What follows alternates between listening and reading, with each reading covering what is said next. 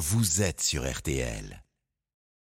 Euh, Une remontée, oui, mais pas surpris. Hmm. Pas surpris, comme l'ont dit vos intervenants, euh, nous avons affaire à des entreprises. C'est la rentabilité qui prime.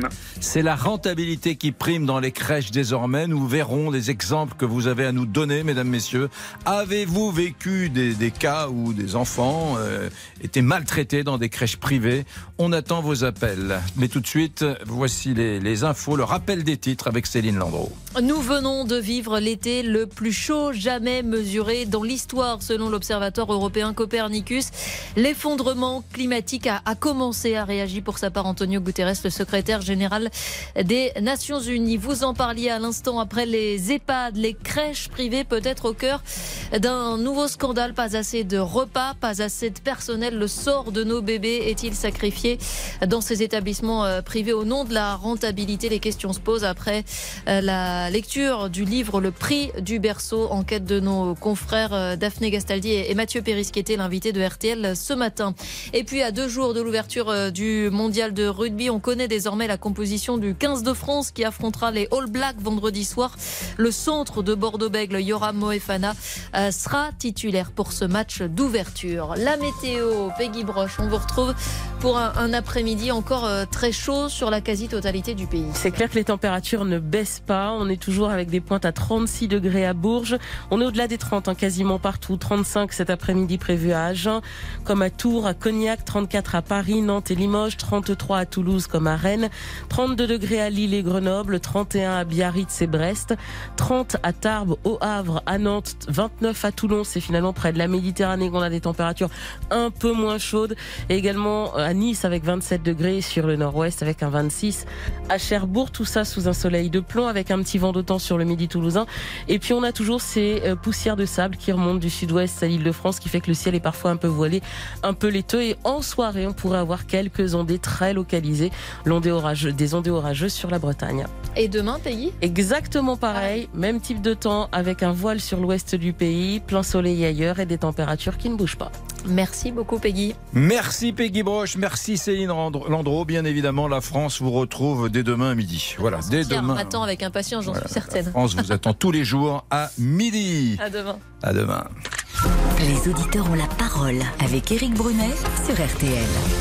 Les amis, très heureux de vous retrouver. Les auditeurs ont vraiment la parole. Je garde Laurent euh, au chaud là, qui euh, veut pousser un coup de gueule quand même sur les crèches. Il n'avait pas l'air très euh, très bienveillant avec les crèches privées, Laurent. Nous écouterons ses arguments parce que quand vous faites le 3, 2, 1, 0, on veut des arguments. On veut des arguments dans les auditeurs ont la parole. Mais quand vous nous appelez, vous devez savoir que ça part pas aux oubliettes. Vos messages, on les écoute et tout le monde les écoute. Bonjour Lisa Marie. Bonjour Eric, bonjour à tous. Hier, on a parlé ici avec les auditeurs du don de 10 millions d'euros de la famille Arnaud au Resto du Cœur. Et vous avez continué de réagir et de nous donner votre avis sur notre répondeur des auditeurs. Je rappelle que vous avez désormais la parole 24 heures sur 24 et vous pouvez nous laisser vos messages sur l'appli RTL. Alors à propos de ce don de 10 millions d'euros de la famille Arnaud, Majid a souhaité réagir. C'est bien d'aider le Resto du Cœur. Je salue ce geste. Mais est-ce vraiment nécessaire d'en faire un communiqué? Je trouve plus classe de faire des dons anonymes. Enfin, mieux vaut qu'on parle d'eux pour ça que pour des histoires de jets privés. Pour Fabien, ça soulève une question au niveau de la fiscalité. Ce qu'il faudrait surtout, c'est rétablir l'ISF comme elle était à l'époque. Donc, euh, au lieu de dire de bravo, bah non, vous rétablissez l'ISF. Une partie rentrera dans les dans les bourses et en plus, en remettant les niches fiscales, euh, de manière naturelle, les associations retrouveront leur budget, tout simplement. Sylvain a souhaité euh, réagir avec une proposition qui a été entendue. Alors moi le foot j'aime pas trop ça mais maintenant vu tous ces millionnaires de footballeurs, eh ben, on attend qu'ils fassent un petit geste aussi. Voilà, bonne journée à tous. Et oui, les joueurs de l'équipe de France de football ont annoncé hier qu'ils allaient faire un don au Resto du Cœur. Donc euh, Sylvain a été entendu. Un message de Solène qui a une anecdote à nous partager sur Bernard Arnault. Elle s'est retrouvée dans le même restaurant que lui et il a été généreux. Écoutez. Ça date d'il y a une quinzaine d'années où nous étions euh, sur la la route des vacances. Nous avons été déjeuner dans un restaurant de la famille Darroze. Euh, nous avons vu passer une belle bouteille à côté de nous qui nous a interpellés en, tant que restaurateur. Euh, On a passé un bon moment au restaurant et le maître d'hôtel était venu euh, nous voir en fin de repas, nous proposer un verre de Château Yquem pour nous faire déguster de la part de monsieur Bernard Arnault. Voilà, on voulait souligner ce geste de, ce monsieur qui, sans aucun intérêt, euh, nous a proposé, euh, il n'avait aucune obligation et nous a voulu nous faire plaisir. On a aussi parlé de ce qui vous impacte tous les jours, le prix du carburant qui est en forte hausse. Catherine, qui est expatriée en Espagne, nous donne le prix de l'autre côté des Pyrénées. Écoutez. Le prix du carburant est en moyenne à 1,60 euros le litre. Par exemple, le samplon 95 est à 1,76. Bien sûr, en Espagne, il y a beaucoup moins de taxes, mais il y a aussi beaucoup moins d'aide sociale. Voilà. Enfin, un message de Charles qui a une astuce justement pour ce- ce- cette hausse du prix du carburant. On écoute l'astuce de Charles. Pour ma part, j'ai acheté une Clio en 2003 et à l'époque, je faisais le plein pour euh, 30 euros. Et depuis 20 ans, bah, je mets toujours euh, 30 euros par semaine. Alors certes, euh, je fais deux fois moins de kilomètres, mais cela m'a obligé de faire beaucoup plus attention. Par exemple, je vais chercher à pied euh, ma baguette, je fais mes courses à vélo et je fais beaucoup plus de covoiturage à chaque fois que c'est possible. Alors pour moi, euh, bah, la hausse des carburants, c'est das. C'est son vieux rituel, 30 euros, toujours 30 à la euros, toujours 30 euros. J'ai un copain, j'ai sympathisé avec le propiste à côté de chez moi. Il me dit, ouais, il y a des gens bizarres qui viennent tous les jours mettre 10 euros. Et bon, C'est une habitude, tous un les jours rituel. 10 euros. Bon, les crèches privées, qu'est-ce qu'on dit des, crèches- des crèches privées? Il y a Laurent qui est en train de s'impatienter. euh, Pour ceux qui nous écoutent, là, les crèches privées. C'est un livre euh, choc euh, qui dénonce le scandale de ces crèches privées après le scandale des EHPAD autour des crèches. C'est le journaliste Mathieu Péris qui a enquêté euh, sur ces fameuses euh, crèches euh, et euh, il dénonce des repas insuffisants, des équipes réduites et même de la maltraitance sur les bébés.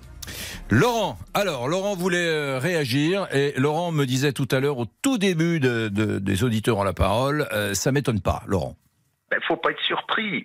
Euh, je pense que les choses n'ont pas pas changé. Moi, j'avais besoin d'une place en crèche il y a 30 ans, euh, enfin 25 ans pour un mes, un fils dans Paris.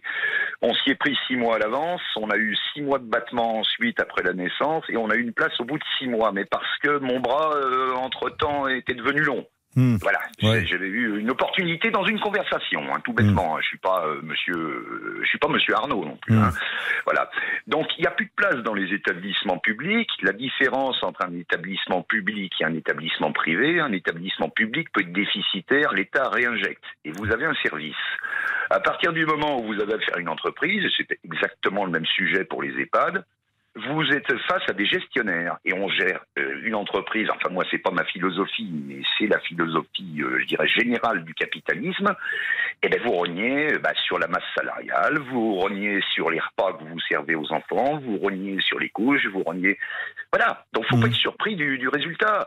Alors, moi, je, je pourrais aussi vous ouvrir le débat. Moi, moi, je suis pas d'accord avec ça, Laurent, parce que je suis pas d'accord avec ça parce que re- regardez, par exemple, c'est un autre débat, hein, mais euh, 62% me semble-t-il de mémoire de la chirurgie euh, en France se fait dans le privé, Euh, et, et- et les gens vont dans le privé parce que dans le privé, ils considèrent qu'il y a sans doute un bon accueil. Alors tout à l'heure, on donnait sur notre antenne l'exemple d'une dame dans une crèche euh, privée qui avait donné de la soude à, à un bébé, et ce bébé, mais ça n'a rien à voir avec ça. là, ça c'est les gens, chose, les gens disaient oui, c'est parce que les conditions de travail, faut, faut aussi savoir lire entre les lignes. C'est parce Voilà. que les conditions de travail sont trop difficiles. Bon, Et- et- non mais exactement, je suis tout à fait d'accord avec vous. Bon, je, je- je- je- je suis tombé à l'époque en 98 sur une dame qui s'occupait donc de mon fils et qui aurait pu m'avoir puisqu'elle avait commencé en 65.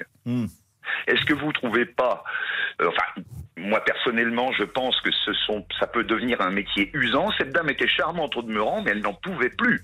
Hmm. Et on était dans le public. Ouais. Et donc on avait quelqu'un qui pouvait venir faire le, le- le- la, faire la soudure, si vous voulez. Quand elle en Ouais. avait marre, afficher le camp, elle allait fumer une clope et puis elle revenait. Bon, Hmm. mais, dans, mais dans le privé, ça se gère pas comme ça. Vous êtes à votre poste, vous êtes à votre poste. Hmm. La pause clope, euh, bah tu l'oublies et tu la feras ce soir chez toi. Je, voilà où, Hmm. où j'en suis. Et je vous disais, je voudrais ouvrir le débat parce que on arrivera un jour aux prisons gérées par le public, par le privé, et on verra ce que ça donne là aussi. Eh ben. Laurent, re- restez avec, restez avec nous. Vous voulez bien rester encore dans les auditeurs? Femme travaille dans un hôpital. Ouais. Donc je peux, l'hôpital, je peux vous en parler. Très bien, ben urgence, restez, et- restez avec nous parce que Je vous en prie, je vous en prie. c'est moi qui vais monter au créneau pour défendre le privé. Je suis pas d'accord avec vous. J'ai deux trois arguments, mais on va on va faire le, le match d'opinion dans, dans, dans la plus grande loyauté. Et puis on accueillera Anne Claire, euh, on appellera Franck. euh, enfin c'est vous qui nous appelez au 3210. À tout de suite. 13h, 14h30 Les auditeurs ont la parole avec Éric Brunet sur RTL. Éric Brunet, Les auditeurs ont la parole sur RTL. Les auditeurs ont la parole. Il est 13h14. Pardon, Lisa Marie, euh, vous voulez prendre la parole Allez-y, Oui, mais prenez-la la parole. On va parler des pannes d'ascenseur en Isère, à Échirol. Ça fait 13 jours que les habitants sont privés d'ascenseur. À Ajaccio, ça fait deux mois. Et il y a plein d'autres exemples comme Non, ça. non, non, mais moi, je- non, moi, sérieusement, je vais vous raconter l'histoire de ma maman à Perpignan, qui est, qui est au-delà de tout ce que vous pouvez imaginer. Ça m'a révolté. Et comme ma maman est légaliste, elle me disait non, n'écris pas à mon bailleur, ne fais pas de mail, je veux pas d'ennui, etc. Donc euh, voilà, elle a Ben, on- subi pendant six mois, six mois, une, des, des personnes de plus de 85 ans. Et on attend, Une panne euh, on attend vos témoignages sur ces pannes d'ascenseur. Est-ce que vous pensez que les politiques doivent se saisir de ce problème dans les logements sociaux? Vous nous appelez au 3210, c'est 50 centimes la minute, et vous nous laissez des messages sur l'application euh, RTL. Et là, c'est gratuit. Pourquoi y a-t-il une personne qui vient d'entrer dans le studio, là, euh, Cyprien Qu'est-ce qu'il fait là? C'est pas son émission? On est déjà viré? Non. Il est déjà 18h, non, je crois pas. Non, je m'incruste chez vous. Qu'est-ce qui se passe? Je lance un appel aux auditeurs, Bon, à ceux qui nous écoutent, à composer le 3210, Euh, pre- car pre- tous les soirs, Prenez peut-être une voix un peu plus gaulliste, appel Non. du 18 juin, un truc un peu de gueule, s'il Non, vous plaît. c'est un peu plus Vous léger. êtes dans les auditeurs, on la parole, Cyprien. Oui, mais j'ai un cadeau à offrir aux auditeurs. Ah. Tous les soirs, dans le 18-20 RTL, bonsoir, on a un grand quiz de l'actualité en fin d'émission à 19h45. Tous les auditeurs peuvent jouer, mais pour ça, il faut s'inscrire en appelant le 3210 dès maintenant. Vous dites que vous voulez participer au grand quiz.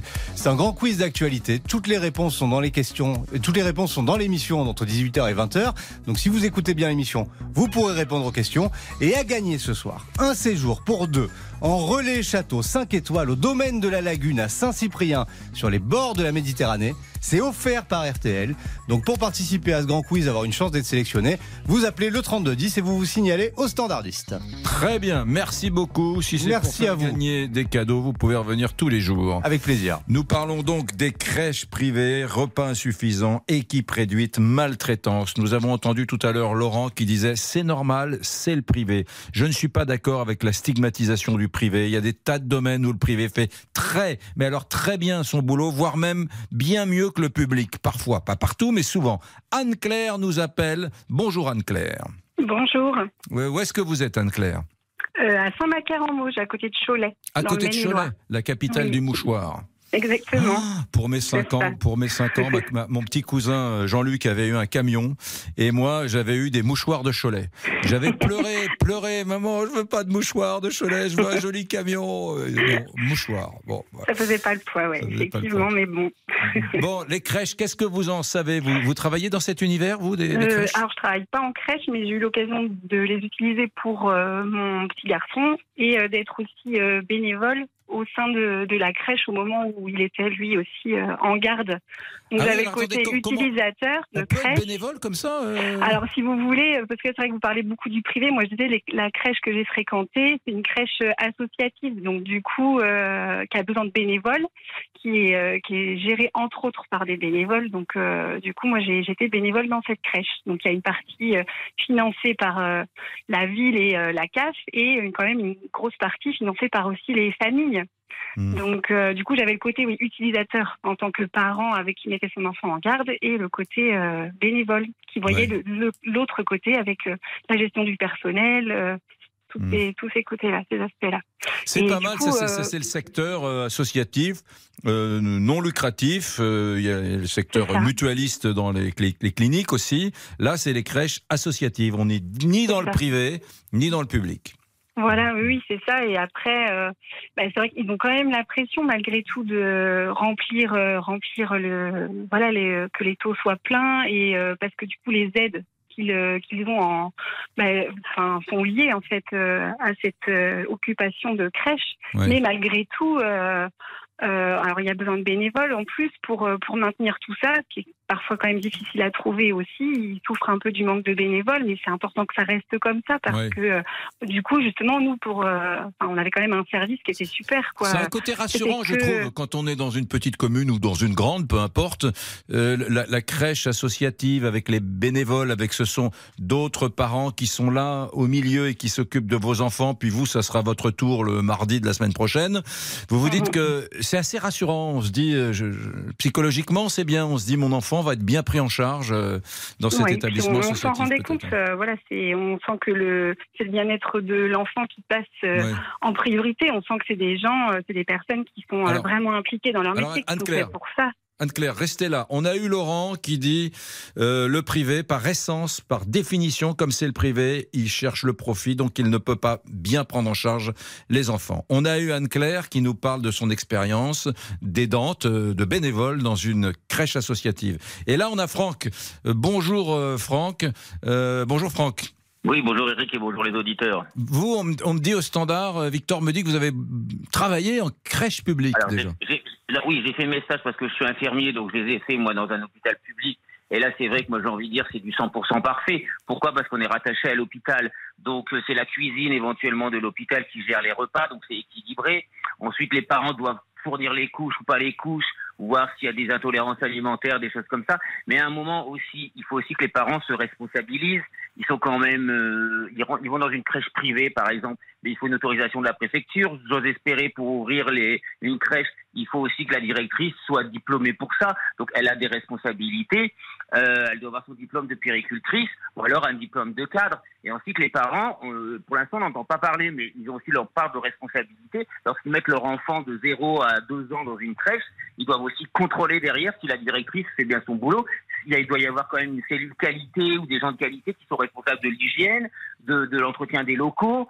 Euh, ils sont où les parents? Non, ils donnent leur, à leurs enfants parce qu'ils vont payer 1500 euros, admettons, euh, par mois, euh, s'ils les mettent euh, 30 jours par mois. Et puis après, les parents, ils disent... mais Moi, moi. Franck, Franck, je me méfie quand même chose, d'une chose. Un jour, je vais récupérer ma fille dans une crèche, il y a, il y a- il y a- Oui. il y a- il y a bien des années, puisqu'elle a 16 Mhm. ans maintenant. Et alors, euh, je me souviens d'un truc, je vais la récupérer, et je vois Ouais. un père à côté de moi, mais, mais foudrage, avec les, les veines gonflées dans le cou, vous voyez, mais qui était Mhm. prêt à en découdre, Ouais. et qui, qui, qui, qui s'approche d'une dame qui travaillait dans la crèche, et qui Mhm. montre son petit, et qui et lui dit, mais avec une violence, il lui dit, c'est la deuxième fois que je le récupère avec des boutons en moins dans sa chemise, ça c'est plus possible, madame. Et il la chope, je vous jure que c'est vrai, par le, comment on dit, par le callback, quoi. Il la chope par le Mhm. revers de la veste, euh, et j'étais mais séché. Et le type a été tellement violent que j'étais, ça a duré trois secondes. J'étais Ah ouais. médusé, j'ai pas bougé, et puis il est Bah, reparti en claquant la porte, etc. Donc euh, ce type-là, quand il parle de la crèche, il doit dire euh, non mais la crèche c'est pas possible que- qu'elle soit privée au public. En l'occurrence, Ouais. elle était publique. Mais- euh, mais ça, c'est des, nuls, c'est des cons. euh, mon fils a perdu des boutons à sa chemise. Enfin, faut- la parole des parents, c'est parfois n'importe Mhm. quoi. Alors Eric, si vous êtes, si je suis encore, vous êtes là, ouais, allô? Oui, oui, oui. Oui. Moi après, ce qui me m'énerve un peu, c'est qu'il y a quelques mois, on a eu les maisons de retraite avec Orpea. Là maintenant, on a les crèches privées. Est-ce qu'il est pas grand temps de mettre tout le monde autour de la table et de revoir ce qui va et ce qui va pas en France? Euh, Il y a sûrement des lois qui sont pas respectées ou pas très, très bien respectées. Je sais pas, nos parlementaires pourraient peut-être faire euh, une enquête parlementaire là-dessus, parce que si nos enfants sont pas bien gérés, maintenant nos aînés sont pas bien gérés, euh, où va la France Mais très bien, mais on va en parler dans un instant. Ça a été fait avec les EHPAD. Ce boulot que vous décrivez après les lanceurs d'alerte, euh, voilà, ça a été fait sur les EHPAD. Est-ce qu'il faut le faire sur les crèches? Euh, Pourquoi pas? Moi, je suis contre toujours, je le dis, je le redis, vous savez où je suis. Hein, je suis contre la stigmatisation du privé, même quand il y a des problèmes, il faut le dire. Dans le privé, il y en a forcément. Mais euh, je, je pense que ça serait trop simple de dire le public, c'est génial. Le privé, c'est des voyous qui pensent qu'au fric. C'est pas aussi simple que ça. Euh, on en reparle dans un instant. Les auditeurs ont la parole jusqu'à 14h30 sur RTL. Brunet. Jusqu'à 14h30 Les auditeurs ont la parole avec Éric Brunet sur RTL. On parle des, des crèches privées, les repas insuffisants, les équipes réduites, la, la- la maltraitance. Euh, un livre choc dénonce le scandale des usines à bébés. Euh, Laurent, lui, euh, je vais le reprendre, Laurent. Laurent considère que c'est parce que c'est le privé. Moi, je suis pas d'accord avec ça, Laurent, parce que Ah non, non, mais- mais- il y a des mais- tas de domaines où le privé fait bien son boulot. Euh, je pense que c'est l'humain. C'est quand, quand tu as des gens qui sont euh, salariés, qui n'aiment pas leur boulot, qui le vivent mal, et ben là, et voilà, ils font mal leur boulot. Mais c'est pas forcément l'organisation de l'entreprise privée qui conduit à ces dérapages, quand même. Je n'ai jamais dit ça. Je n'ai jamais dit ça. Je ne vomis pas sur le privé. Je dis simplement que la dame que vous avez eue tout à l'heure le disait clairement avec le- le- la structure associative. Euh, moi, j'ai une nièce qui actuellement est dans une structure associative dans une ville de, de province et tout se passe très très bien, magnifiquement. Je dis simplement que le privé, à partir du moment où vous êtes en face d'une grosse infrastructure peut-être d'une multinationale qui a des crèches dans des dizaines de pays, sera obligé à un moment de faire des économies d'échelle. Et au contraire, le privé devrait rester à une structure, euh, à une taille humaine. Voilà. Je dis pas que le privé est à, est à vomir. Certainement pas. Certainement pas. Je dis simplement que quand il arrive à une certaine, au-delà d'une certaine taille, il devient dangereux pour les, bah, et, pour nos, désolé, hein, je, je commence à en faire partie, et pour nos petits vieux, et pour nos petits jeunes. Voilà, c'est, tout ce que je dis. Pourquoi, pourquoi vous dites que vous êtes un petit vieux, Laurent? Quel âge Bon, avez-vous, bah, euh, on, on doit être sensiblement de la même classe, on y va. aïe, on, y va on y va doucement. Je moi, je fais un petit footing toutes les semaines, ça me maintient Bah pas oui, mais vous, vous disiez que vous avez une fille de 16 ans, mais de temps en temps, elle doit être comme les, mes belles-filles, elle vous le rappelle un petit peu. Ouais, ouais, ouais, ouais, Oui, plus ou moins gentiment, Je suis pas très bon est. sur les réseaux sociaux, elle me fait comprendre que je suis d'un autre siècle, quoi. Ouais, bah moi ça m'intéresse même pas. les réseaux sociaux, euh, leur jugement, je m'en fous. Déjà, de- déjà mon propre jugement sur moi-même, j'ai des fois du mal. Alors euh, le jugement des autres me concernant, je me le garde pour moi. Non, non, mais je ne vomis pas sur le sur le privé, Très bien. certainement pas. Non. Hein Bon, voilà. Laurent, enfin chacun fait. je- On est tous libres dans les auditeurs à la, ont la parole. De, Mais j'espère bien. Bon, c'était chouette de vous entendre, Laurent. Bonne, Je vous en prie. bonne journée Bon à vous. Bon courage. Bon courage. Merci. Et bravo pour votre émission. Merci Laurent. Merci Laurent. Merci Anne-Claire. Mer- Merci Franck. J'aimerais qu'on qu'on parle des ascenseurs en panne. C'est vraiment un sujet qui m'émeut beaucoup euh, parce que familialement, je vous l'ai dit tout à l'heure, j'ai j'ai vécu ça. Ma maman à Perpignan, euh, euh, cité Bartissol. Alors là, j'en- étais blême. Son ascenseur, elle est au dernier étage. Elle a 84 ans. Euh, elle est mariée depuis 40 ans avec un monsieur qui est mon beau-père, donc. Et ce monsieur avait un Alzheimer. Il était alité à la maison.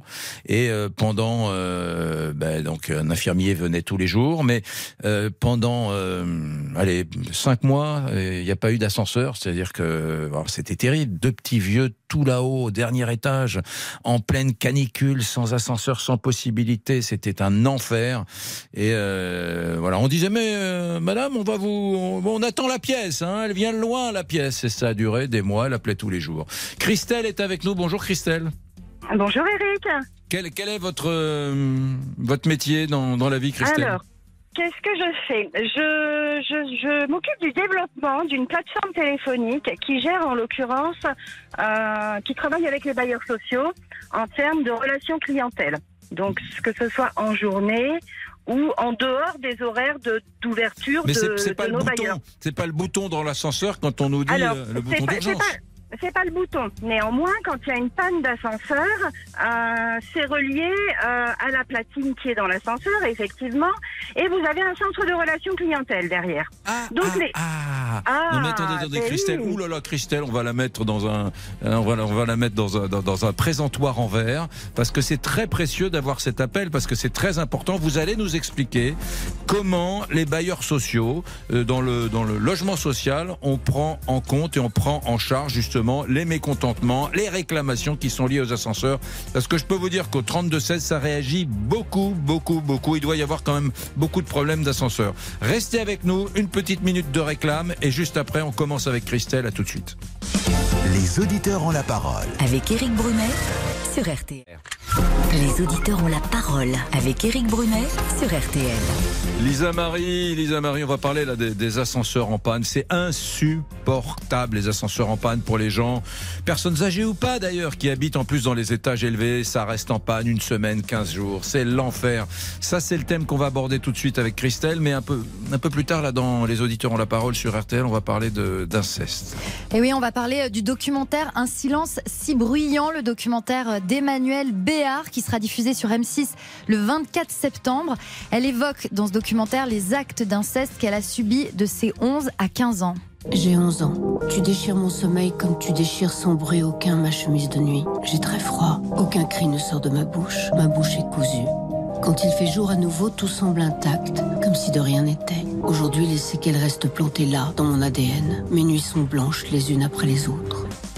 Voilà, on en parle dans quelques instants. On attend vos appels euh, au 3210 et vos messages sur l'application RTL. Bon, rappelez, hein, si vous voulez rebondir, réagir sur, euh, sur l'inceste, il paraît qu'un Français sur 10, une Française sur 10, a été touché par cette tragédie euh, qui se déroule au cœur des familles, bien sûr. Quelle histoire. Mais tout de suite, je voudrais qu'on parle euh, ascenseur. Christelle, euh, rebonjour. Donc, vous êtes euh, responsable d'une plateforme téléphonique qui travaille avec les, le mouvement HLM, les bailleurs sociaux, euh, relations clientèle. Et c'est des gens. Vous avez beaucoup d'appels pour les, ascenseurs qui dysfonctionnent, Christelle? Bien sûr qu'on a beaucoup d'appels. On, traite différents bailleurs sociaux sur toute la France. Euh, la panne d'ascenseur va venir en troisième position, effectivement. Donc ça, ça, pollue un petit peu le centre d'appel. Euh, je parle pas dans le mauvais terme, parce que à partir du moment où on remonte l'information à l'ascensoriste qui est censé intervenir, euh, on devrait ne plus avoir d'appel pour ça. Malheureusement, les gens appellent et réappellent et réappellent et on comprend très bien leur désarroi. Comme vous le disiez à juste titre, que ce soit personnes âgées, vous avez des personnes en, en situation de handicap. Euh, vous avez des, des familles nombreuses avec des enfants. Donc, quand il faut amener les enfants à l'école et se descendre cinq étages à pied et revenir et retourner le midi et retourner le soir, c'est insupportable. Qu'est-ce Euh, que les- j'aurais pu faire, euh, Christelle, pour, pour ma, ma maman? Donc, encore une fois, plus de 80 ans. Son mari, mon beau-père, plus de 80 ans. Lui, dans un lit médicalisé dans l'appartement en question parce qu'il a euh, un Alzheimer. euh, voilà. Voilà, il est totalement impotent. il n'est pas autonome. Bref, ils habitent tous les deux. Euh, au dernier étage et euh, pendant six mois à, Perpignan, euh, pas six mois, un petit peu moins, on va dire cinq mois, il n'y a pas eu d'ascenseur. Elle appelait le, le bailleur qui disait mais écoutez madame, il n'y a aucun problème, on attend une pièce, on va dès qu'on l'aura. Et ça a duré cinq mois. J'ai dit maman ne paie pas ton loyer ou demande un dégrèvement. et j'ai fait un mail, ils n'ont rien voulu savoir et ma mère n'aime pas les histoires. Elle m'a dit écoute Eric arrête, c'est pas grave, je veux pas. voilà. Et bon finalement au bout de cinq mois ils l'ont réparé. Puis voilà c'est passé tranquillou pour eux et, et ça a été un préjudice immense. Qu'est-ce que j'aurais dû faire Christelle? Eh ben, vous pouvez pas faire grand-chose dans ces cas-là, à part bloquer le loyer. Vous ne pouvez pas ne pas payer le loyer, mais le faire bloquer le temps de la réparation, faire un courrier, faire un courrier directement euh, au bailleur. On est de plus en plus dans le maintien des seniors à domicile. Pour éviter, on va pas rebondir sur le sujet des EHPAD, mais pour éviter tout un tas de choses, donc on privilégie le maintien des seniors à domicile avec des appartements en rez-de-chaussée. Donc à partir du moment où, où- où le, le- le compagnon de votre maman, votre beau-père est alité, il faut faire une demande de- d'appartement en rez-de-chaussée. Hmm, Bien sûr. Bien voilà. sûr. Après, ce que je voulais dire dessus, parce que moi je ne suis pas le bailleur social, mais je suis un prestataire au même titre que le plombier, que l'ascensoriste, euh, que l'assainisseur. Pour entrer chez un bailleur social, vous devez répondre à un appel d'offres. Oui. À l'heure d'aujourd'hui, Ah oui, quand vous êtes que- quand vous êtes prestataire comme vous, oui, d'accord. tout à fait. Oui. À l'heure d'aujourd'hui, tant que sur les appels d'offres, le prix primera sur la technique, on aura malheureusement tous ces phénomènes. Parce qu'à l'heure d'aujourd'hui, j'ai déjà vu des bailleurs sociaux qui montaient des appels d'offres où 90% de- du, du marché, euh, on, on- on prend en compte le prix et pour 10% la technique. Il y a un Ah oui. moment où, effectivement, en termes de rentabilité, les entreprises euh, ont, des, ont des problèmes de pièces, ont des problèmes d'approvisionnement, certes, Mais mais c'est pas possible qu'il n'y ait pas le stock de pièces. Je sais pas, chez un ascensoriste qui distribue une marque d'ascenseur en France, quand on vous dit il y a six mois pour réparer votre ascenseur parce que nous n'avons pas la pièce, c'est- vraiment du délire. Attends- attendez une seconde, Christelle, parce qu'on a beaucoup de. J'aurais jamais imaginé qu'il y ait autant d'appels sur un sujet consacré aux pannes d'ascenseur. Mais il y en a. On va prendre Marilène, si vous voulez bien, au 3 2 1 0 sur RTL. Les auditeurs ont la parole. Bonjour, Marilène. Bonjour Eric, bonjour. Oui, en effet, ça, moi, ça, fait, ça va faire deux mois que je n'ai pas d'ascenseur. J'habite au sixième. Oh. On a fait pétition. On a fait venir le Républicain Lorrain, le journal, parce que j'habite près de la frontière luxembourgeoise belge. Mais on n'a toujours pas d'ascenseur. Ils ont proposé une ambulance à une dame qui a, une- qui a eu un AVC pour aller faire ses courses.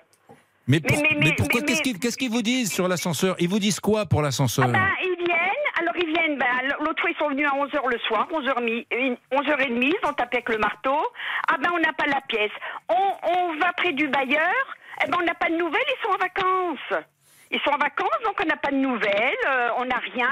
Et ils vous disent, eh ben écoutez, euh, il faut attendre. Eh ben il faut att- Maintenant on attend, euh, vendredi ils doivent venir. Mais on n'a plus beaucoup d'espoir, on en a marre. Alors je reviens sur ce que- ce qu'on disait tout à l'heure sur les crèches et le secteur privé. Là, c'est vraiment des bailleurs sociaux, j'ai presque Oui. envie de dire les pauvres, qui sont les otages, Voilà. le- les Eh ben, otages eh ben voilà, qui sont pas sérieux, qui n'ont pas de service après-vente, qui n'ont pas de pièces, de stock de pièces. C'est oui, pas ce que sérieux. Voilà, j'ai dit parce qu'on est, on est dans un logement social, c'est ce que j'ai dit. Euh, j'ai envoyé euh, le double, la pétition au président euh, à Nancy de Batigère. J'ai envoyé des, mais, mais vous savez, ça sert à quoi? Mais on est dépité. Moi, j'en ai marre de descendre ma poubelle, de grouper ma poubelle, la descendre les courses. J'avais un sac Sixième, à dos. attendez, je attendez, Marilène, vous êtes au sixième étage, Oui. sans ascenseur. 75 ans, ben oui. Alors je mets, j'avais un sac à dos, je mettais mes courses, ma voiture, je mettais les courses dans le sac à dos, je montais dans mes courses dans le sac à dos, les six étages. Mais j'en pouvais plus. Je vais vous dire une chose, peux Moi, ça, ça pourrait me faire pleurer parce que ça, ça s'appelle Ah, mais de la écoutez, violence du quotidien. oui, la sale exactement. petite violence du quotidien Oui. qui vous détruit la, la- la- la vie, bien Ah évidemment. bah ça m'a détruite. Mes enfants n'ont pas pu venir parce que bon, il y a des valises à porter. J'ai une, j'ai, mais mais mais j'ai, en fait, je vis en Antarctique. Hmm. Bah oui. J'ai passé mon été enfermé. Voilà, on est enfermé. Vous êtes voilà. où, euh, Marilène Euh, de- de- Je suis dites- à Longwy. À Longwy, Et dites- mon dites-le pour, pour faire honte, pour faire honte aux, aux bailleurs Oui, sociaux. oui, moi, euh, écoutez, c'est Batigère, euh, euh, mon bailleur. Voilà, voilà. Oui, oui, et c'est, c'est, oui, oui, et c'est. Mesdames, me- messieurs, mesdames, messieurs les bailleurs, je vous en supplie, quand vous passez un contrat avec un installateur d'ascenseur pour les logements sociaux, prenez quelqu'un qui a de la surface. Ne, ne prenez pas le mieux disant. Prenez un, un ascensoriste qui a de la surface, un service euh, après-vente, du stock de pièces, du stock de pièces. On ne peut pas laisser Marilène, 75 ans, au sixième étage comme ça pendant des mois, un été entier où elle vit en autarcie euh, en s'organisant pour ne pas descendre de chez elle. C'est débilissime. C'est même scandaleux, mesdames, messieurs les bailleurs sociaux. Prenez des ascensoristes sérieux. Bon, voilà. Enfin, c'était bien ce petit coup de gueule. Ça m'a fait du bien et en même temps, j'ai conjuré une histoire personnelle avec ma maman qui, de la même façon, a passé euh, cinq mois sans, sans ascenseur. Et vous êtes soulagé, Eric? Oui, bah oui, je me suis soulagé. Voilà. Euh, dans un instant, on va parler sans doute d'un sujet encore beaucoup plus grave, qui est, euh, qui est l'inceste. Un Français, une Française sur dix victime d'inceste, paraît-il. On parlera euh, effectivement du documentaire euh, diffusé le 24 septembre sur M6, dans lequel Emmanuel Béard parle de, de, de, de l'inceste dont elle est victime. À tout de suite. Envoyez-nous vos messages sur l'application RTL ou appelez-nous au 3210. 50 centimes la minute. Éric Brunet, Les auditeurs ont la parole sur RTL. Et vous avez vraiment la parole. Je me tourne vers vous, Lisa Marie. On parle d'inceste maintenant. Oui, un sujet euh, difficile, Eric. Dans son documentaire Un silence si bruyant, l'actrice Emmanuelle Béard sort du silence. Elle évoque les actes d'inceste qu'elle a subis de ses 11 à 15 ans. Alors, c'est un documentaire qu'elle co-réalise avec Anastasia Mikova. Il sortira le 24 septembre sur M6. Il n'y a pas qu'Emmanuelle Béard hein, qui témoigne dans ce documentaire. Il y a aussi quatre euh, autres victimes. Et la secrétaire d'État chargée de l'enfance, Charlotte Cobel, a réagi sur X, ex-Twitter. Elle écrit, elle salue d'abord le courage d'Emmanuel Béard de parler, puis elle écrit, elle donne un chiffre. Toutes les trois minutes, un enfant est victime de violences sexuelles. Elle ajoute, brisons le silence. Beaucoup d'appels au 3 2 1 0 depuis que vous en avez parlé une première fois il y a quelques minutes, Lisa Marie. Nous sommes avec François. Bonjour François. Oui, bonjour. Bonjour à tout le monde.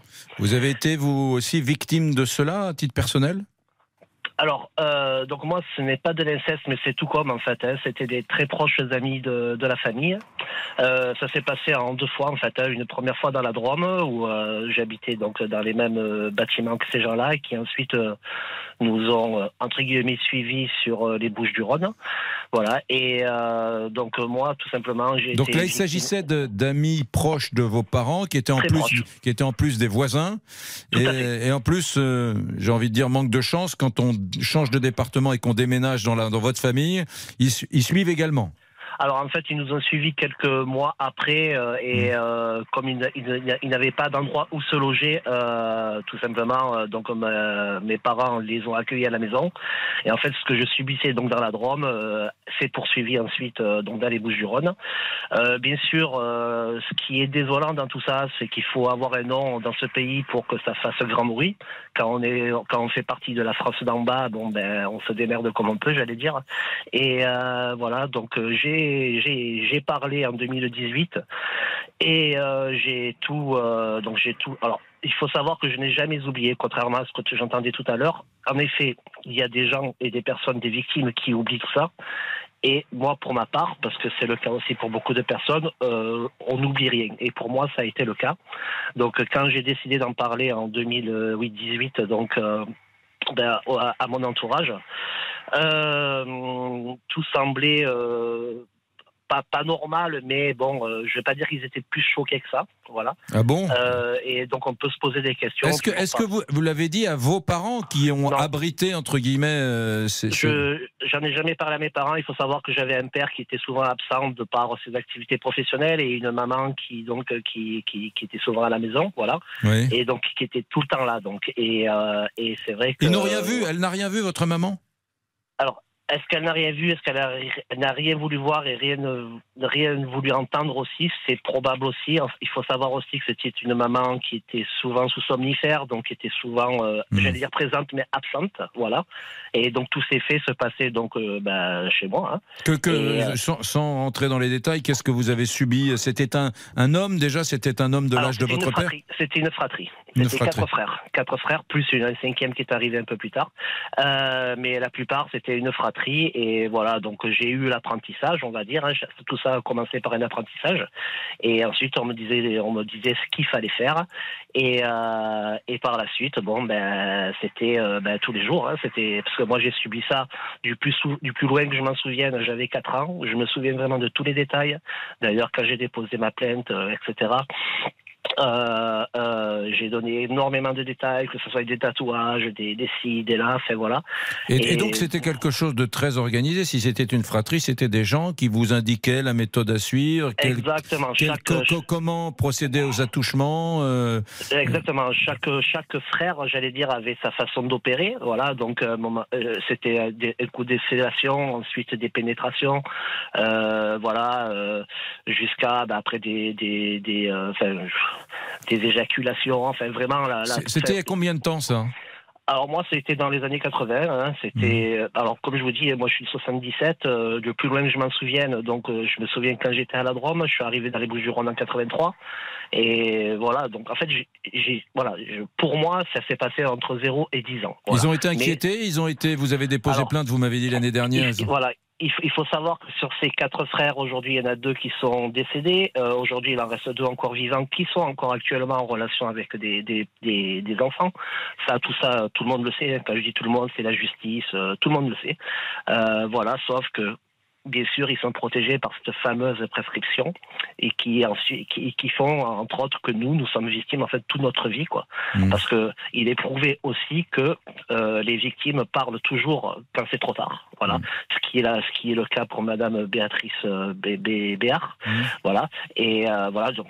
Je pense que du coup, comme elle est connue, ça fera peut-être plus de bruit que, que, que, que nous, les Français d'en bas. Mais, euh, mais voilà, je, je pense qu'il y aurait encore un gros travail à faire là-dessus. Si je peux dire quelque chose, encore une fois, c'est que il faut parler. Voilà, moi je n'ai jamais voulu parler parce qu'il faut savoir que ces personnes-là, ensuite, je les ai côtoyées de par ma belle famille, etc. C'était des histoires de quartier, vous savez, voilà, donc tout le monde euh, parlait avec tout le monde, vivait avec tout le monde, etc. Et donc je les ai côtoyés très longtemps après. Et euh, et, euh, et, je, ne, je, ne voulais pas parler de ce sujet-là euh, euh, parce que j'avais peur justement de casser ce cocon familial. Et au final, je me rends compte que quand j'ai parlé, donc en 2018, tout ça euh, bah, a fait que euh, je m'a ouvert les yeux. Euh, et je me suis dit, ben merde, j'aurais dû en parler bien avant, parce qu'au final, quand je vois comment les gens aujourd'hui euh, se comportent par rapport à cette histoire, Mmh. euh, je ne peux penser que autre chose qu'ils sont tous coupables et ils savent tous mais ils se taisent tous voilà beaucoup de gens savent mais se taisent parce qu'ils ils se protègent eux-mêmes et puis aussi ils veulent protéger aussi ces personnes qui font du mal et qui gâchent et qui gâchent la vie à, bah, à beaucoup de à beaucoup de de- d'a- d'adolescents voire de bébés quoi. Et euh, voilà c'est il faut, il faut- voilà. Mm, Quel témoignage de, de François euh, abusé, euh, violé même par une fratrie, quatre euh, frères à partir de l'âge de 4 ans, c'était quotidien, Enfin, c'était un truc tout à fait effarant.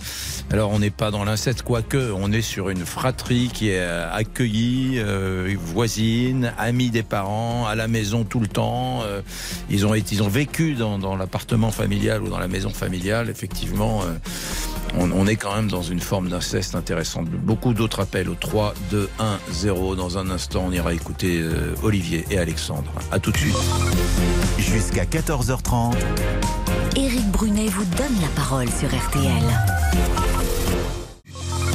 13h, 14h30. Les auditeurs ont la parole Avec Éric Brunet sur RTL. Voilà, dans son documentaire Un silence si bruyant qui sera diffusé sur M6 le 24 septembre, l'actrice Emmanuelle Béard sort du silence. Elle évoque les actes d'inceste qu'elle a subis entre ses 11 ans et ses 15 ans. Et euh, justement, on parle de l'inceste. Il paraît que euh, c'est très fréquent, beaucoup plus fréquent qu'on ne l'imagine.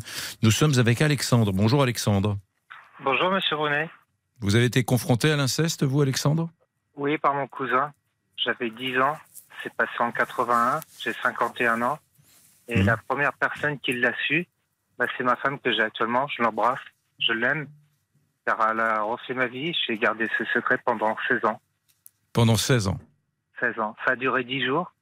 Et j'ai jamais pu en parler, ni à ma sœur, ni à mes parents. Ça m'a gâché ma scolarité.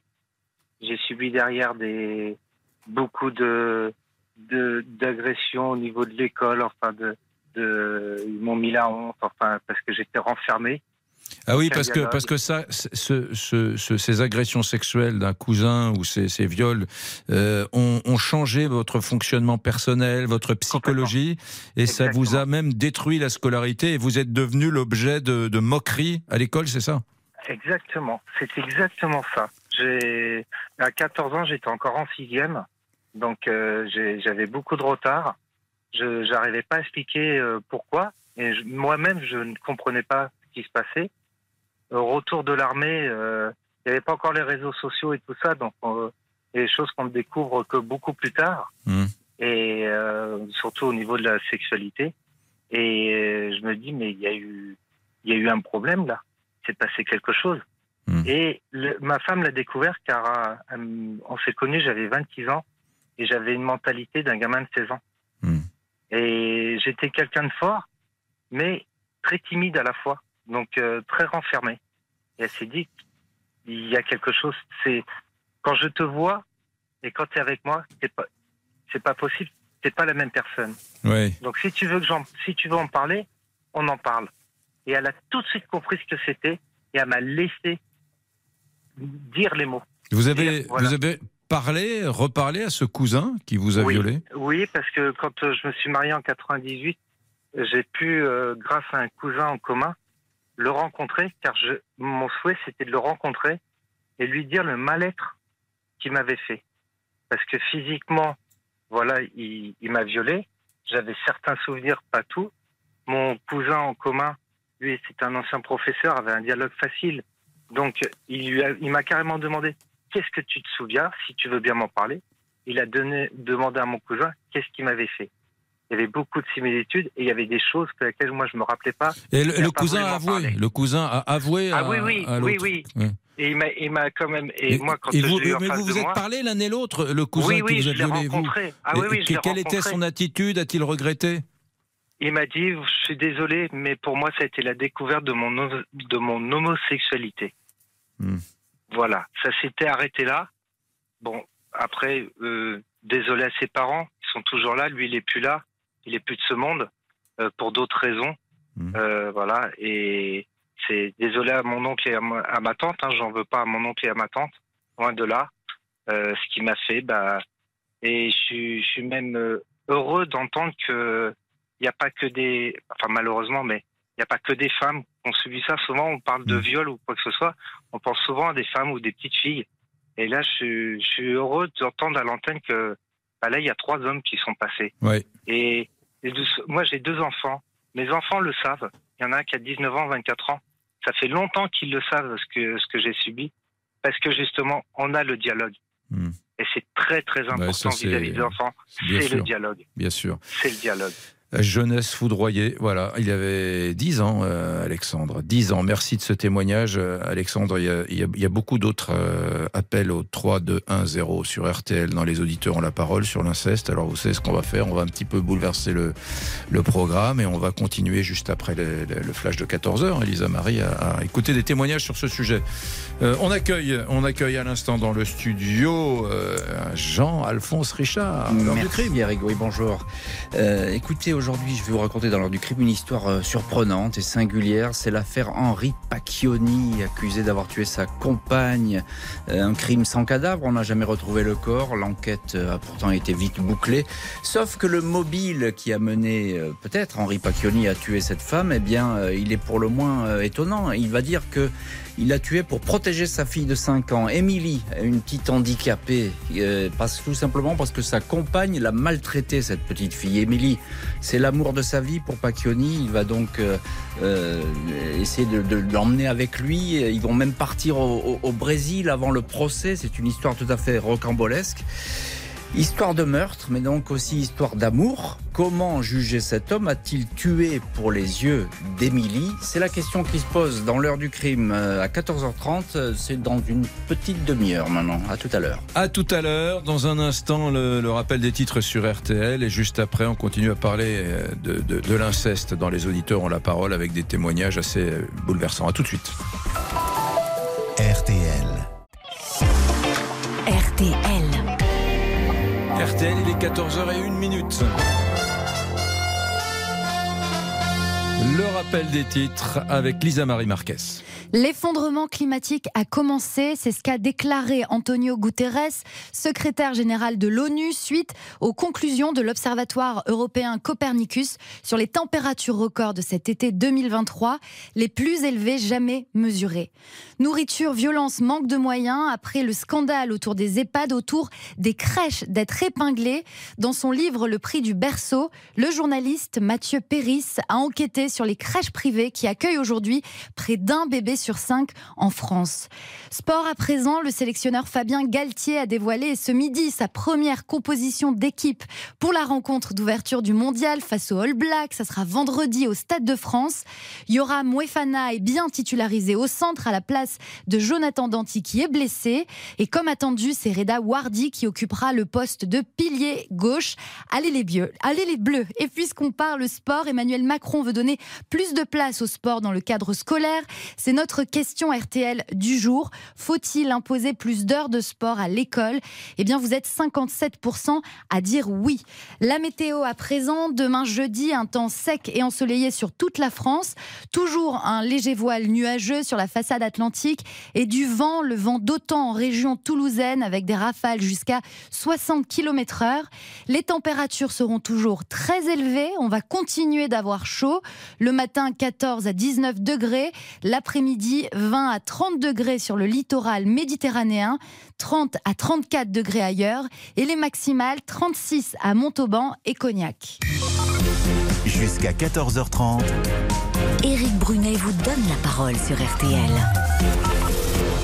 Dans son documentaire Un silence si bruyant, qui sera diffusé sur M6 euh, le 24 septembre, vous l'avez entendu, l'actrice Emmanuelle Béard sort du silence et évoque les actes d'inceste qu'elle a subis entre 11 et 15 ans. Et euh, on vous a parlé de ce sujet, on, on s'est dit dans les auditeurs ont la parole, on va prendre un ou deux témoignages. Et en fait, vous êtes très nombreux à nous appeler au 3, 2, 1, 0.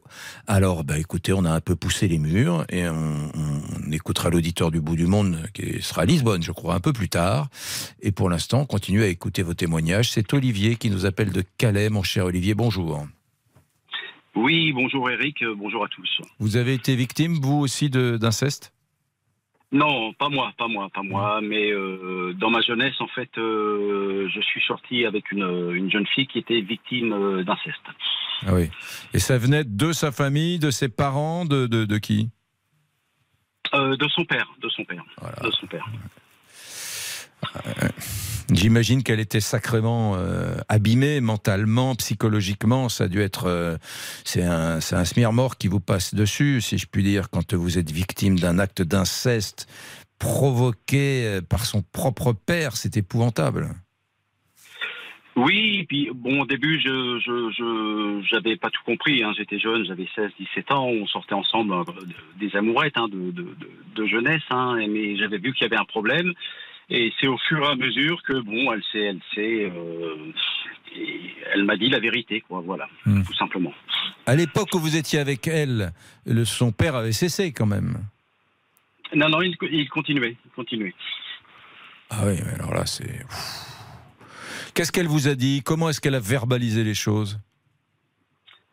Bah, c'était infernal. Hein. Euh, On sortait de l'école, euh, qu'elle euh, qu'elle craignait à chaque fois de, de, de, de, de- de rentrer chez elle le soir parce que bon, c'était c'était à chaque fois infernal, quoi. Donc euh, C'était quel milieu? C'était le père Qu'est-ce qu'il faisait? Il était là, il attendait, il était chômeur, il était alcoolique Non, non, non, non, non, non, non. Du tout, du tout, du tout. C'était quelqu'un qui avait une, bonne, posi- bonne position sociale, belle maison. C'était euh, à l'époque, euh, je vivais en, en Seine-Saint-Denis. euh, C'était non, non, non, non, quelqu'un. que- Quelqu'un qui avait une bonne position, ni alcoolique, ni chômeur, ni quoi que ce Et soit. quel âge aviez-vous Enfin, quel âge avait-elle à cette, à cette époque quand vous la rencontrez, quand elle vous avoue cela? Elle avait 15 ans, 15 ans, 15-16 ans. Ouais. Voilà. j'imagine que pour vous c'était dur parce que vous la, vous la, vous la laissiez l'après-midi, vous, vous la laissiez rentrer chez elle et, et vous, vous savez, vous saviez qu'il y avait euh, des chances que son père soit là, l'attende et la viole à nouveau, quoi. Voilà, voilà. C'était c'était assez dur et euh, le- à l'époque, euh, donc j'ai 53 ans. hein, je vous parle de ça il y a il y a plus de 35 ans, donc euh, euh, il y avait ni réseaux sociaux ni rien. C'était très très très très tabou. Même euh, on n'en parlait pas du tout, hein, voire même pas du tout. Et euh, c'était très dur. Enfin, pour moi, c'était très dur de, de, de, de- Je ne savais pas quoi faire. Je ne savais pas quoi faire. Je ne savais pas quoi faire. Et du, du coup, qu'est-ce qui s'est passé? Qu'est-ce que qu'est-il advenu de cette histoire d'inceste entre ce- votre petite amie et, et son père? Eh bien, après, euh, dès qu'elle a eu sa majorité, elle est partie. hein. Elle est partie de, de chez elle. Euh, enfin, de, oui, de sa- enfin de, Hmm. de- oui, de chez elle, oui, bien sûr. Et après, bon, après la vie a fait qu'on s'est séparés. Hein. C'était des amourettes de, enfin des, des amours de jeunesse. Hein. Euh, je n'ai pas eu de suite. Je sais, je sais juste que euh, elle a fait sa vie, elle, euh, elle a des enfants, tout ça, etc., etc. Mais à l'époque, moi, à, 15, à 16, 17 ans, j'étais euh, peut-être lâche, peut-être que j'aurais dû faire quelque chose, mais euh, c'était dans les années 80. Je, c'était pas, c'était pas comme aujourd'hui en 2023, quoi. On en parlait moins, oui. Peut-être que cet homme est passé à travers des gouttes. Euh, certainement, certainement même.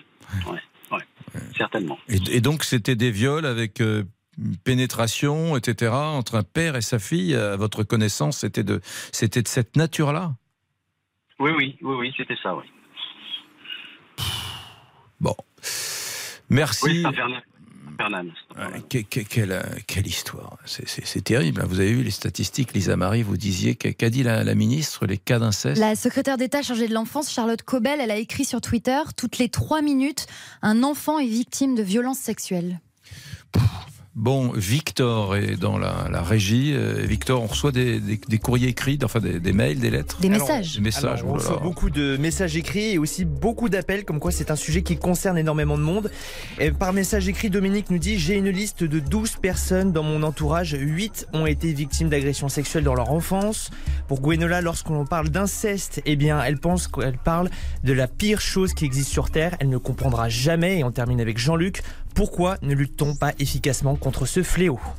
Merci Victor, je, je salue et j'embrasse euh, celles et ceux qui réceptionnent vos, vos appels sur RTL au 3210 euh, qui sont euh, sur des sujets comme ça délicats et psychologues.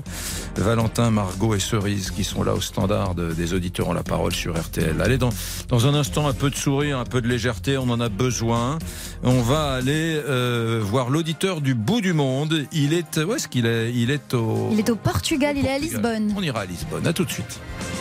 Contactez-nous gratuitement via l'appli RTL ou au 3210. 50 centimes la minute.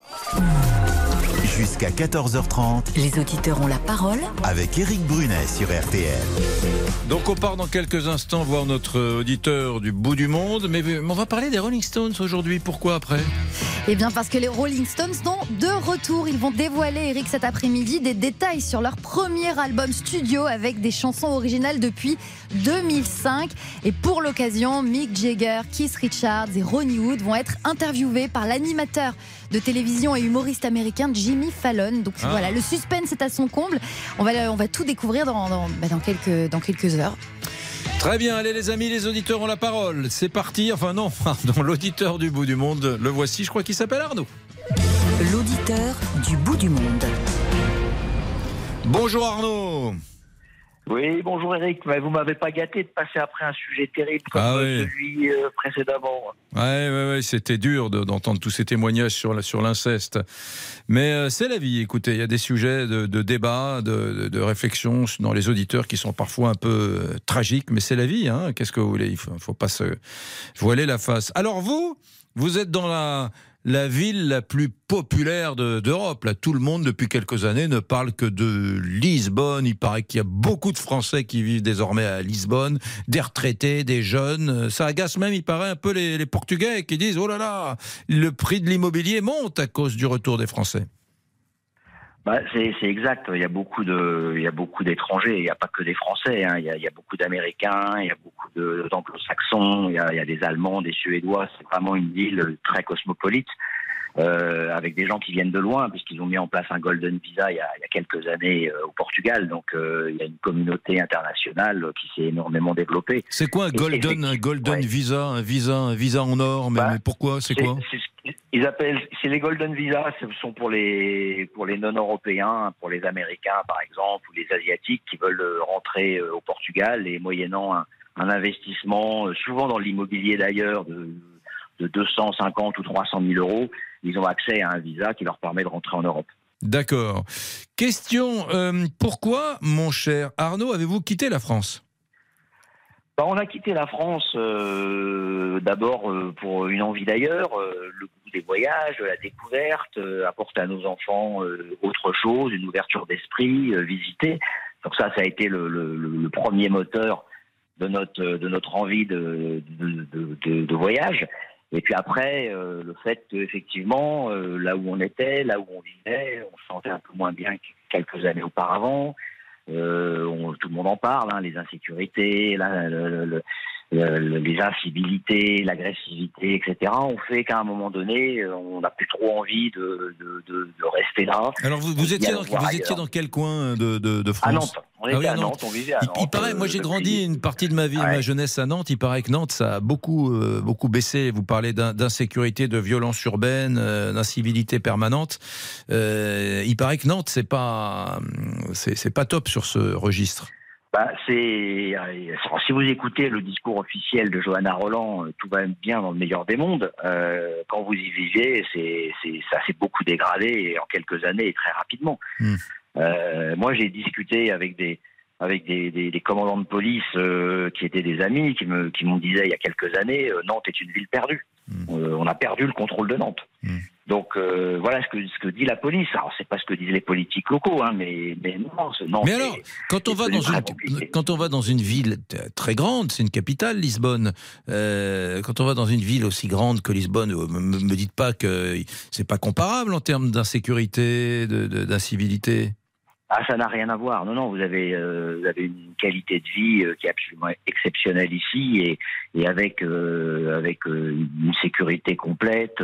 vous pouvez vous promener, les, jeunes femmes peuvent se promener à 2 heures du matin dans les rues de Lisbonne, dans les quartiers étudiants, sans prendre aucun risque. Il n'y a, pas de sujet. Moi, j'avais mon fils aîné qui était au lycée en terminale, il sortait très tard avec des amis.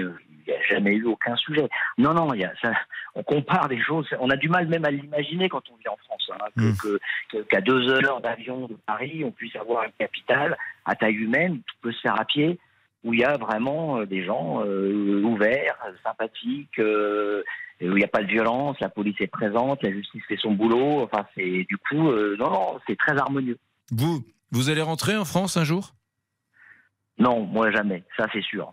Euh, moi jamais, et parce que je vis bien ici et parce que je suis heureux. Et vous voyez, mon fils qui a passé son, son bac au lycée français de Lisbonne euh, l'année dernière, il a dit moi papa, je veux pas aller faire mes études en France, je veux, je veux, je veux les faire ailleurs. Donc euh, il est parti faire ses études à Montréal parce que même lui, du haut de ses 17 ou 18 ans, bah il a pas envie en fait. Mais alors, vous, vous de- restez français de cœur Je sais pas, par exemple, il y a la Coupe du Monde de rugby qui débute euh, vendredi soir.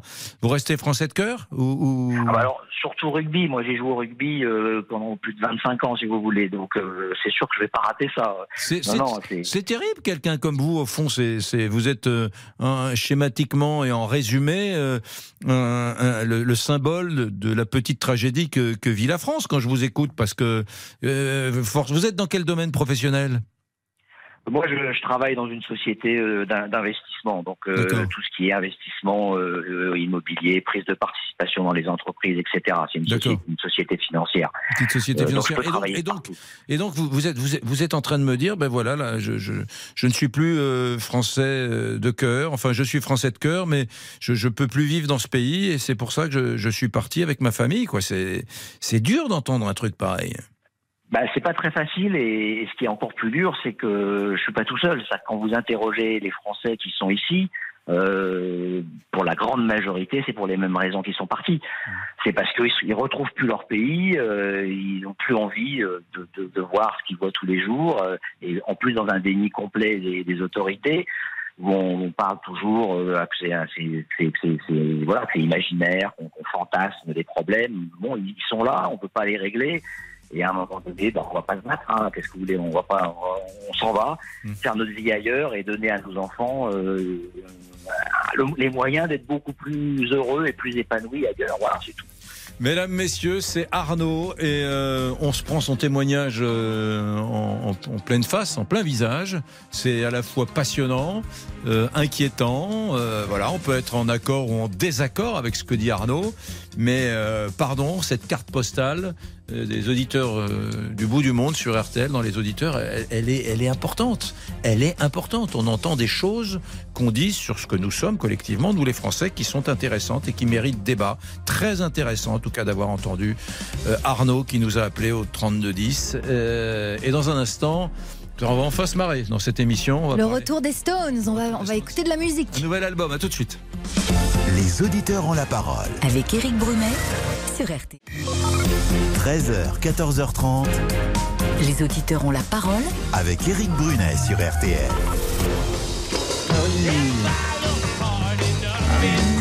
Euh, Rolling Stones, Painted Black. Painted Black. Pourquoi est-ce qu'on parle des Rolling Stones alors aujourd'hui? On parle des Stones parce qu'ils sont de retour, Eric. Ils vont dévoiler cet après-midi des détails sur leur premier album studio avec des chansons originales depuis 2005. Il s'intitule. depuis 2005, euh, des chansons qui ont été écrites euh, depuis 2005. Voilà, c'est ça, exactement, des chansons euh, originales. Et l'album, il s'appelle Acne Diamonds.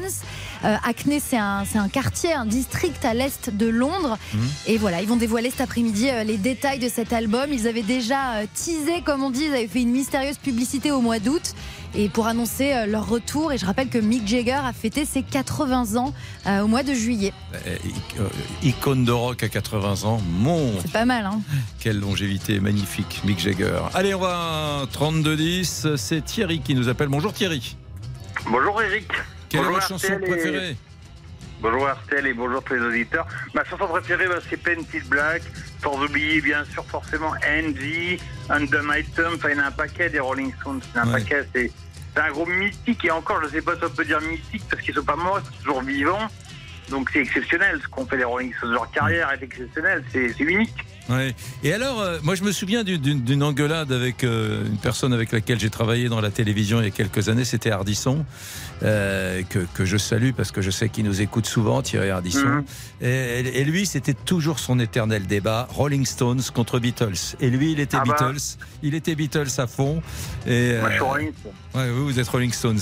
Il n'y a, jamais eu de- dans- d'album raté, de trucs foirés dans la, la trajectoire de ce, ce groupe. Oh bah si, il y a des, albums- des albums moins bons. Forcément, moi, mon préféré, c'est Sticky Finger. ouais, Sticky Finger. Ouais, il y a des albums moins bons, forcément, comme tous les groupes, hein, même U2, que j'adore, a fait des albums moins bons, mais enfin, globalement, globalement, quand on regarde la carrière des Rolling Stones, elle est quand même assez exceptionnelle, quoi. Ouais. Elle dure depuis combien de temps? J'ai pas, j'ai pas regardé, mais ça, Ça commence dans les années bah, 60. Oui. Ça fait 60 ans à peu près, hein. Ouais, 60 ans. Qu'est-ce que vous attendez hein. de ce nouvel album qu'ils vont sortir? Oh, je honnêtement, s'il veut être honnête, s'il veut pas jouer l'hypocrite, je m'attends pas à grand chose de nouveau de la part des Rolling Stones. hein. mais on sait jamais, ça peut On être un bon album quand même. Ouais. Ça peut être un album quand même. Ouais. Et puis non, puis sur scène, Mick Jagger avec son déhanché. Je me souviens d'une anecdote aussi que j'ai lue dans un journal par là. Euh, Keith Richards, le guitariste, euh, qui a fait beaucoup d'excès, qui a dit qu'il aimerait que son foie soit exposé un jour. Merci Thierry. Salut, rien, Thierry. Eric. À, à bientôt.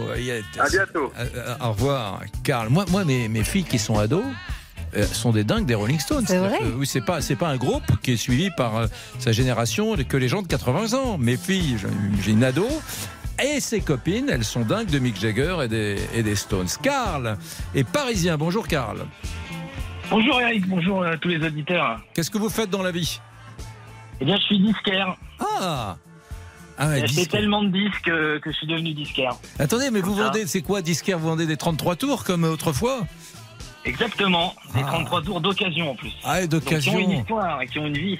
Ouais, ouais, moi, moi, j'ai racheté une, une platine il y, a, il y a un ou deux ans et j'ai racheté des, bah, j'ai mes vieux disques et j'ai racheté quelques 33 Vous tours les parce que ça, se- vous ça avez se bien vend. fait. Ouais. ça se vend toujours. Et dites-moi, euh, alors donc euh, sentiment, sensation de savoir qu'un nouvel album des Stones va être révélé? Qui est formidable avec ce groupe, en fait, c'est que c'est un événement à chaque fois. Mmh. Euh, ils arrivent à, à maintenir une sorte de mystère autour d'eux. Euh, en fait, c'est un groupe qui tient pas en place. Et Mmh. euh, ce qui est drôle, c'est que malgré, malgré les modes, le groupe, à chaque fois, continue de, de, de, de- de créer un événement. Là, Ouais. par exemple, on saura, on sait encore rien, enfin très peu de choses. On saura tout dans une heure, parce que c'est dévoilé dans une heure l'album. C'est dévoilé dans une heure, ouais. C'est dingue, vous avez raison. Mais quand je pense, et je, je reviens sur ce que je disais, mais mes ados sont dingues de, de- des Ah, c'est une, énigme. C'est une énigme. Et puis, euh, en fait, c'est une liesse à, la, à chaque fois, les concerts aussi. Bien. Vous êtes Karl, je je suis obligé de vous couper le sifflet parce que c'est l'heure, mais vous êtes dans quel quartier ça? On va faire une publicité gratuite, votre euh, magasin de disques en trois tours, si vous avez envie de le dire. Nous sommes euh, à deux endroits, dans le deuxième arrondissement de Paris et au Bon Marché. Et au bon marché, très bien. Karl, disquaire comme autrefois, j'adore. Jean-Alphonse Richard, dans un instant, dans quelques secondes, c'est euh, l'heure du crime. L'heure du crime, une histoire de meurtre et une histoire d'amour aujourd'hui.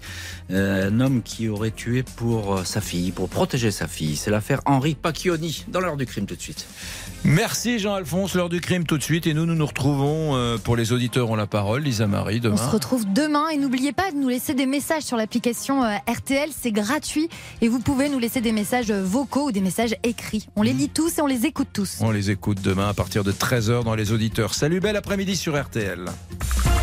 RTL. Bonjour, c'est Ophélie Meunier. Le journal inattendu sur RTL. Chaque samedi, retrouvons-nous pendant une heure en direct sur RTL à 12h30 pour le journal inattendu. Les informations du jour avec les reportages éclairants de la rédaction et un invité qui nous livre son regard sur l'actualité. Le journal inattendu, c'est tous les samedis en direct à 12h30 sur RTL. Vous avez manqué une émission? Retrouvez-la sur rtl.fr et l'application RTL.